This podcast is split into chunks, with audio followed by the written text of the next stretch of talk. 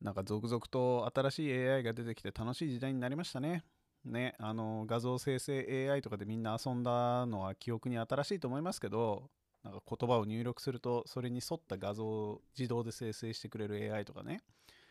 で、それに引き続いてさ、チャット GPT っていうのが今また流行ってるわけですよ。直近リリースされた新しい AI ですよ。で、これ何かっていうとね、その、すごい自然言語な、うん、普通の言葉で質問をすると普通の言葉で返ってくる AI っていうのができてこれのクオリティがすごくいいというふうに言ってバズり散らかしてるから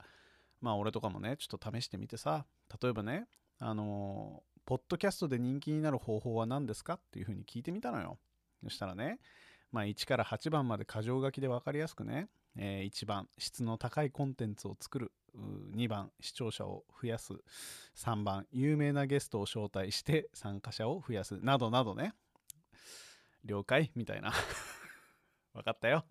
知ってる。みたいなことを。まあでもすごい流暢な日本語で答えてくれる、まあ、そういう AI が出てさ。もう Twitter 上ではお祭り状態なわけですよ。で意外とエンジニア周りでさそのちょっと専門的な質問をしてもすごく流暢に答えてくれるしなんかなかなかどうしてやるじゃないかという話でもまあ盛り上がってて、まあ、ついにあの新しい Google なんじゃないかとなんか検索するよりも AI に質問した方がまあ正確な答えが返ってくるんじゃないの？みたいな、まあ、そんなことがまことしやかに言われ出しているそういう昨今でございますよ。なんか何かの新しい足音が聞こえる感じはしているわけで、まあ、それは全然僕としてはあの技術大好きっ子なんであいいなというふうに思うんですけどちょっとね今日はこのチャット GPT っていうのが使っている技術、まあ、もっと具体的に言ってしまうとこの GPT っていう技術これについて少し話していきたいなと思っててまああの専門家が聞くのやめてね。これむずいのこの話って。結構複雑で難しいんだけど、まあ、ざっくり言うとこの GPT っていう技術はまあ、トランスフォーマーっていうその機械翻訳の技術がベースになってるのよ。っていうか経譜的には機械翻訳ので使われていた技術なんですよ。まあ、機械翻訳ってあれねそのなんかよくわかんない英語のサイト行った時になんか全部日本語にしてえなっていう時にさ まあ、DeepL とか Google 翻訳とか使ってなんかまあ無理やりまあブサイクでもいいから日本語に翻訳しようっていう時にまあよくやるやつあれですよ。であれの歴史っていうのは長くてで当然もともとは人間がやってたじゃん翻訳技術っていうのは。であの人間がやると基本的には意味超大事になるんですよ。その元々の日本語で書かれていた「私は猫が好きです」っていう文章があったとしてああこいつは猫が好きなんだなっていうことを理解しそしてその文法も理解しでこれは英語に翻訳せよとか言われたら OK 分かりましたとじゃあ猫が好きだってことを表現すればいいんですねで猫が好きだっていうことを表現するための英語の文法は SVO でみたいななんかそういうなんか構造とルールと意味に従ってその翻訳するっていうのがまあ基本的な人間のやり方でまあもちろんその全体の文脈とかもそういうのも加味するからすごくいい感じの翻訳ができるみたいなのがもともとの翻訳じゃないですか。でこれを機械にやらせるっていうのはどうやってやんのみたいなそういう時代が結構長く続いててで当然機械っていうのは意味については理解できないからその意味を定義しなきゃいけなくなるし文法も知らないからだからルールみたいなものを作んなきゃいけないしっていうのをやっていたのが結構前時代的機械翻訳なのよ。その人間がやってるようなことをそのまんま模倣させたようなシステムっていうのはもう廃れてんのね多分ほとんどやられてないのよ。そういう文法から意味を理解しそして別の言語の意味と文法で再構築するみたいなそういう超ルールベースの機械翻訳っていうのは多分ほとんどやってない。で逆にじゃあどうやってやってるのかっていうと、まあ、最近流行りの機械学習と呼ばれるやつで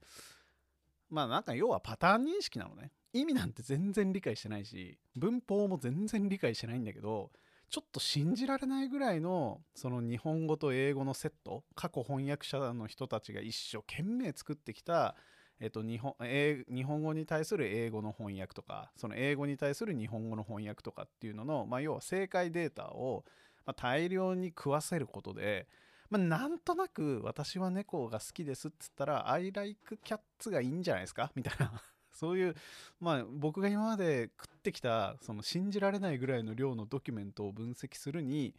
まあ、そういうふうにその単語を羅列するのが妥当。多分そう頻度的にそういうふうに、まあ、頻度だけじゃないんだけど、まあ、多分そういうパターン認識するのが妥当だと思いますよっていうふうに答えるだけなのよ。計算するだけだから意味とかよく分かってない、まあ、そういうやり方で機械翻訳を作ってみたらこれがものすごい効果的だっていうことが分かって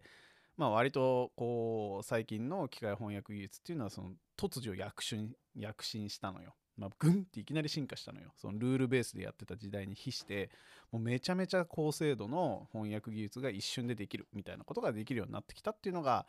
最近で、で、それのなんか感極まったモデルっていうのがこの GPT ってやつなんですよ。で、まあちょっと GPT の話を、これ面白いからさらりとだけしておくとですね、G、まあその再帰的ニューラルネットワークっていうのがベースにあってね、その一言にさっき言ったようにパターン学習してるだけっつってもこの文章翻訳っていうのはやったら難しくて、まあ、要はあの例えばさうんとね私はポッドキャストを配信しているっていう日本語。これを英語にしなさいって言われた時に何ていうか文章が全部終わらないとあんまよくわかんないのよ。私はだって言われたからじゃあ愛かな。ポッドキャストを、じゃあ、ポッドキャストかな、配信しているブロードキャスティングかな、みたいな、そういうなんか入力入、入力された単語ごとに英語を当てはめていって、なんかうまくやるっていうものだけでは、さすがによくわかんないのよ。いかにパターンマッチといっても。だから、あの、全部文章が終わった後に、配信しているっていう単語は、その前の単語のポッドキャストをと、なんか割と関連性強いよねと。でさらにそのポッドキャストっていうのは私っていうのとも関連性が強いよねみたいなその今訳そうとしている単語っていうのはそれまでに使われた単語たちの、まあ、影響を受けますよねっていうのをこの再帰的に考えるっていうふうに言うんだけど今の状態というのはその前のさらにその前のさらにその前の、まあ、全ての前の前の前の物語を引き継いで訳さなきゃいけない、まあ、マッピングしなきゃいけないっていうふうに考えるのがいいよねっていうのがこの再帰的ニューラルネットっていうやつなんですけどざっくり言うとね。でこれには結構問題があってさすんげえ文章が長くなるとなんかよくわかんなくなるのよ。その例えばね私のこのポッドキャストは今まさに寒い部屋の中でドテラを着てうさぎの騒音に気を払いながら収録されているんですけれども、えー、実際非常に楽しそうである。でこんな長い文章が入力された時にねこの非常に楽しそうであるっていうのはそのドテラを着てるのが楽しいのか うさぎの騒音に気を払ってるのが楽しいのかポッドキャストが楽しいのかよくわかんないじゃん。でこれはアテンションモデルとかっていう風に言ってねその言葉がどこに力点を置いてるのかっていうところも結構学習をするみたいなそれも過去の文章からあの意味ではなくて構造的に、まあ、単なるその頻度的に学習していくっていうようなことをやったりとかっていうのをどんどんどんどん搭載していって最終的に出来上がったのがこのトランスフォーマーって言われるモデルでそれが GPT っていうやつでまあいい感じなんですよ。なんかどうやらめっちゃ速いしめっちゃすごいみたいな。そういうことが実現できたのがこの GPT でだからもともと翻訳だったんですよ。日本語を英語にするとか。そういう技術だったんだけどこれがその質問に対する回答ができる AI として登場してきているっていうのがまあもともとそういうのはあったのかもしれないけど俺としては結構びっくりというかあそうなんだみたいな。だから翻訳っていうのはさある言語をインプットしてそれと同じ意味の別の言語に変換することなんだけど質問っていうのはその問われていることの意味を解決する意味を返すっていう感じじゃん。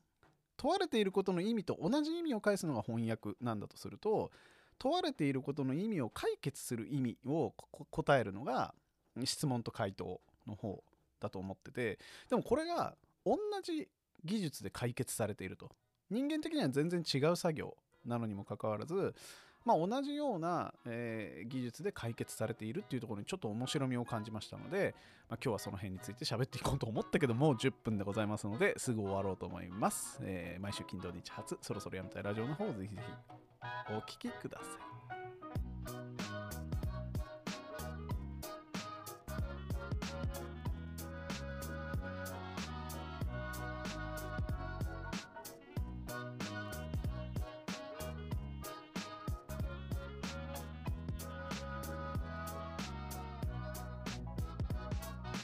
ということで改めましてこんばんはっちゅう話でねこの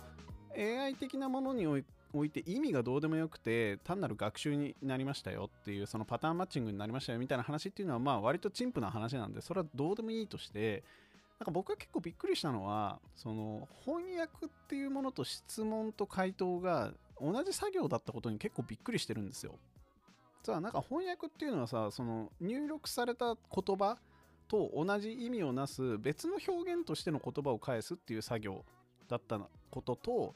質問ということも別の表現としての回答っていうただそれだけの関係であって単にそういう要はカップリングされている別のものなわけですよ。もともとニコイチだったと。まあ単なるよくある返答集だったと。っていう話にもし回収されるんだとすればなんかそのクリエイティビティとかさ何かを新しく作り出す行為っていうのがまあ改めてなんかよくわかんなくなるなと。すごく脚光を浴びるなっていうふうに思ったんですよ。でそれはなんか完全なるオリジナリティというよりはそのまさにチャット GPT を使っててもうすごくリアルに思ったこととして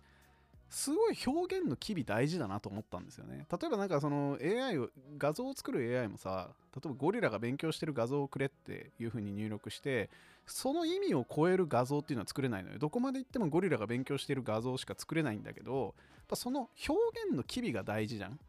でどういうふうに表現してきたのかっていうのが大事ででまさにこの機械翻訳とかまたは質問と回答もすごく流暢な表現がされてるとか